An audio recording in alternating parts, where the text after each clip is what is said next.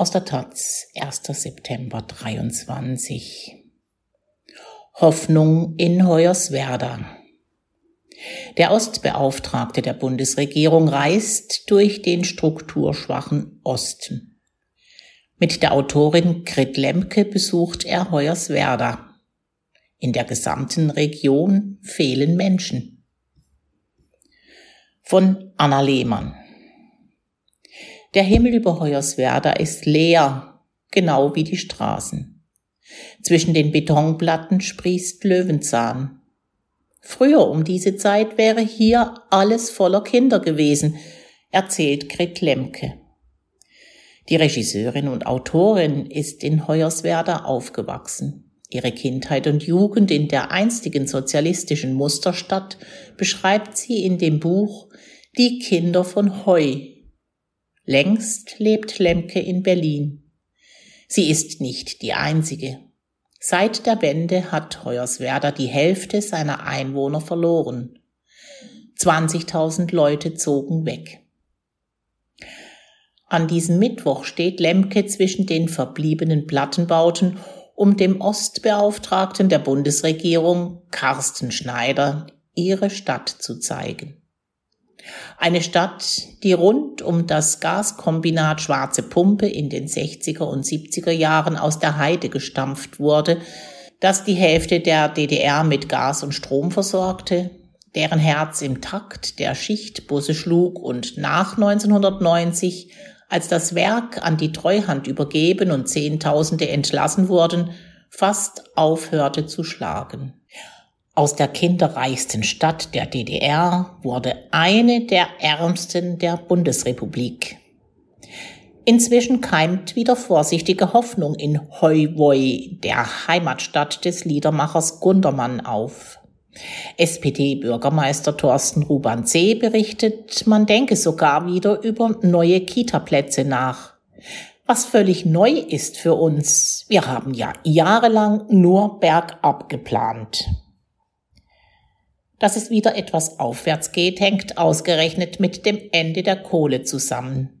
In die Kohleregionen und damit auch in die Städte und Gemeinden der Lausitz, die jahrzehntelang an der Braunkohle hingen, fließen mit dem von Bund und Ländern beschlossenen Kohleausstieg rund 40 Milliarden Euro an Fördergeldern.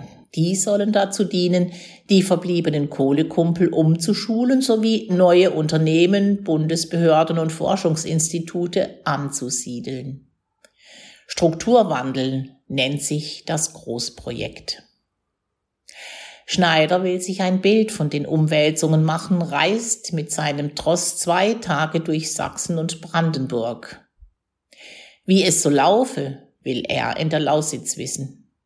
So schlecht ist es nicht, meint Christine Herrntier, Sprecherin der Lausitzrunde, einem Bündnis von über 50 Kommunen und parteilose Bürgermeisterin von Spremberg.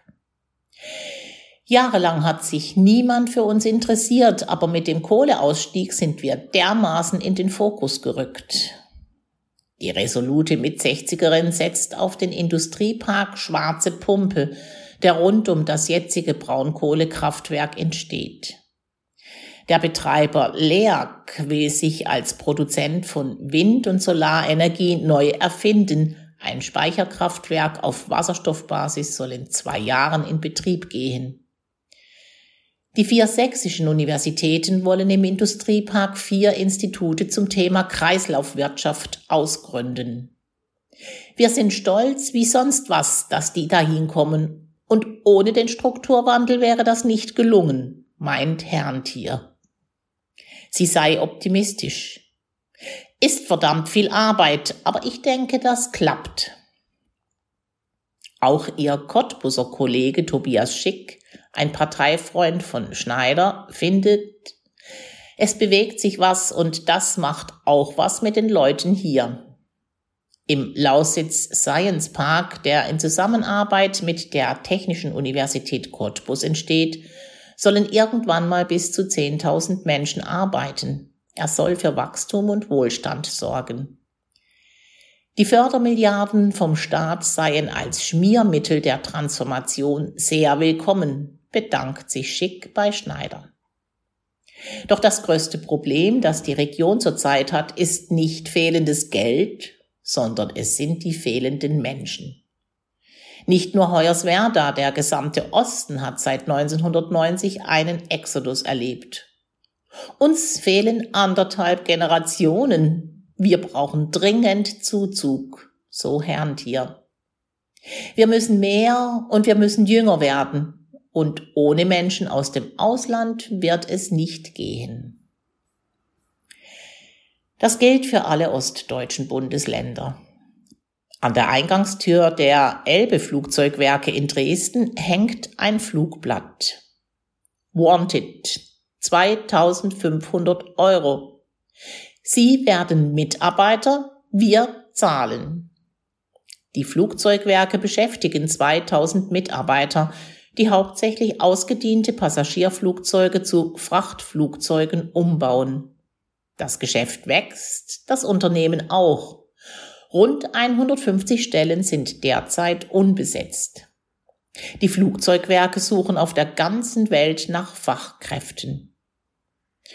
Jordi Boto, einer von drei Geschäftsführern und gebürtiger Spanier, führt Schneider am Donnerstag durch eine der riesigen Hallen, in der vier Flugzeuge gerade in unterschiedlichen Stadien des Ausweitens stehen. Sachsen ist der Hauptsitz des Unternehmens. Weitere Standorte gibt es in China, Singapur und den USA. Aktuell wird in Deutschland über einen verbilligten Industriestrompreis für energieintensive Unternehmen diskutiert.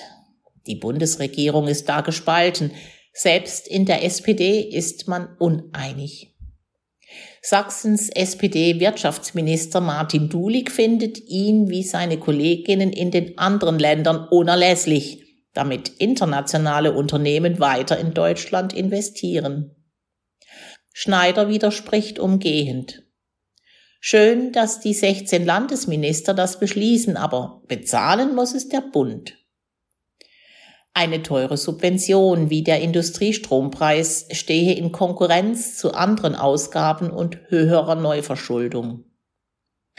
Auch Botto wäre einem Industriestrompreis nicht abgeneigt, aber was er sich von der Politik vor allem wünsche, seien keine Subventionen, sondern weniger Bürokratie. Es kann doch nicht sein, dass es neun Monate dauert, um Mitarbeiter aus Malaysia und den Philippinen zu holen. In den USA geht das in sechs Wochen. Die Bundesregierung hat zwar ein Fachkräfteeinwanderungsgesetz beschlossen und will ausländische Abschlüsse leichter anerkennen, doch in die Praxis übersetzt es sich noch nicht. Und dann gibt es da noch ein weiteres Problem. Die ostdeutschen Bundesländer gelten als Hochburg von Rechtsextremen und ihrer parlamentarischen Ableger. Macht sich der Geschäftsführer eines internationalen Unternehmens Sorgen wegen Umfragen, nach denen eine nationalistische und rassistische Partei wie die AfD in Sachsen bei 30 Prozent liegt? Sehr, sagt der. Wenn Dresden mit diesen Rechten assoziiert wird, ist das ein Problem. Seine Mitarbeiterinnen, von denen immerhin 40 Prozent aus dem Ausland stammen, hätten bislang keine ausländerfeindlichen Vorkommnisse berichtet. Aber Kundinnen hätten schon angekündigt, dass sie nicht nach Dresden kommen würden, wenn sich das so entwickle. Dresden ist wirtschaftliches Zentrum Ostdeutschlands, eine blühende und wachsende Stadt. Doch wie lockt man Menschen in Regionen, aus denen Ausländerinnen nach der Wende regelrecht vertrieben wurden und wo die AfD auch heute noch locker auf Umfragewerte weit über 30 Prozent kommt? Sowohl Schick in Cottbus als auch Herrntier in Spremberg mussten sich in Stichwahlen 2022 und 2021 jeweils gegen einen AfD-Kandidaten behaupten. In Hoyerswerda zeigt Lemke dem Ostbeauftragten die Polenmauer. Die Einheimischen nannten den riesigen Plattenbau so, weil dort einst die polnischen Vertragsarbeiter untergebracht waren Später wohnten vor allem Vietnamesen und Mosambikaner hier. Im September 1991 versammelte sich ein Mob von Rechtsradikalen und Zuschauerinnen tagelang vor dem Haus. Sie schmissen Scheiben ein und später Molotow-Cocktails. Es gab diese Jugendlichen, die jeden verdammten Tag vor der Kaufhalle standen und tranken. Die wären ein Jahr vorher in der Berufsschule oder in der Pumpe gewesen. Die sind losgezogen, haben Vietnamesen belästigt und am Ende entwickelte sich das zu diesem Pogrom, erzählt Lemke. Es war eine Atmosphäre, wo man Todesangst hatte und dachte, wenn du was sagst, wirst du tot gemacht. Und es war trotzdem ein Fehler, nichts zu sagen. Zitiert sie Röhli, einen ihrer Kindheitsfreunde und Protagonisten in ihrem Buch. Röhli, der eigentlich Uwe Röhl heißt, ist in Hoyerswerda geblieben. Dann war man 20 Jahre im Reaktionsmodus. Das begann sich erst in den letzten Jahren zu ändern, berichtet er. Die Vertragsarbeiter wurden weggebracht zu ihrer eigenen Sicherheit. Die Rechten blieben.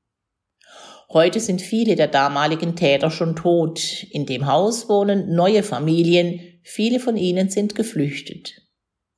Sam und Mohammed, zwei halbwüchsige Jungen, hören mit großen Augen zu, als Lemke Schneider die Ereignisse von damals erzählt. Haben Sie gewusst, dass hier mal Ausländer gejagt wurden?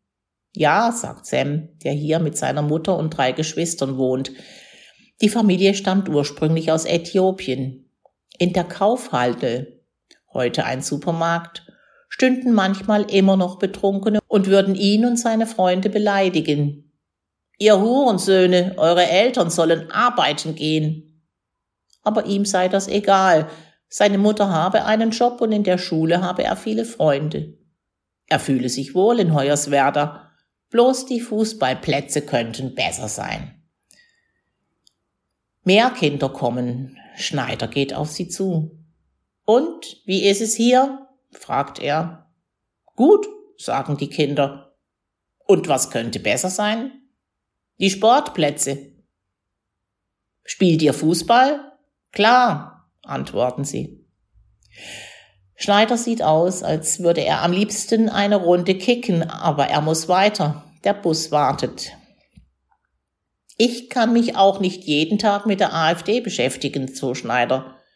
Das heiße nicht, dass er alles schönreden wolle, aber er wolle gezielt jene stärken, die im Osten die Zivilgesellschaft am Laufen hielten. Die werden meist nicht gesehen, sondern die anderen, die die Schilder tragen. Und wie schätzt er die Gefahr ein, dass die AfD in Sachsen, Brandenburg und Thüringen wo im nächsten Jahr Landtagswahlen sind, stärkste Kraft wird? Schneider runzelt die Stirn. Die Umfragen seien nicht in Stein gemeißelt, da gäbe es noch viel Bewegung. Man müsse den Leuten die Verantwortung für ihr Land zurückgeben. Man muss raus aus dieser Trotzphase. Jetzt zeigen wir es denen mal. Was helfen könnte, seien mehr Ostdeutsche in Führungspositionen. Die können anders und authentisch mit ihren Landsleuten reden. Das ist für mich eine ganz zentrale Frage der Akzeptanz und des Funktionierens von Demokratie. Die Wahlen 2024 seien auch eine Selbstvergewisserung der Gesellschaft.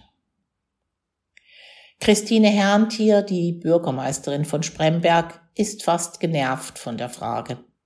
Das geht mir manchmal auf den Senkel, Klar kämpfen wir gegen die AfD, aber wenn Sie mich das fragen, dann besetzen die automatisch dieses Thema, obwohl sie nichts dafür tun. Und wir brauchen unsere Kraft für anderes. Ihre Strategie gegen die Rechten? Die AfD lebt vom Trotzpotenzial. Wir müssen weitermachen und nicht verzweifeln. In Hoyerswerda glaubt Lemke, dass das gelingen kann. Wir stehen mitten im Strukturwandel und wenn wir hier eins haben, ist es Arbeit. Und gute Spielplätze und Einkaufszentren und Wohnungen. Es sei eigentlich alles da. Fehlen nur noch die Menschen, damit die Straßen wieder voller Kinder sind.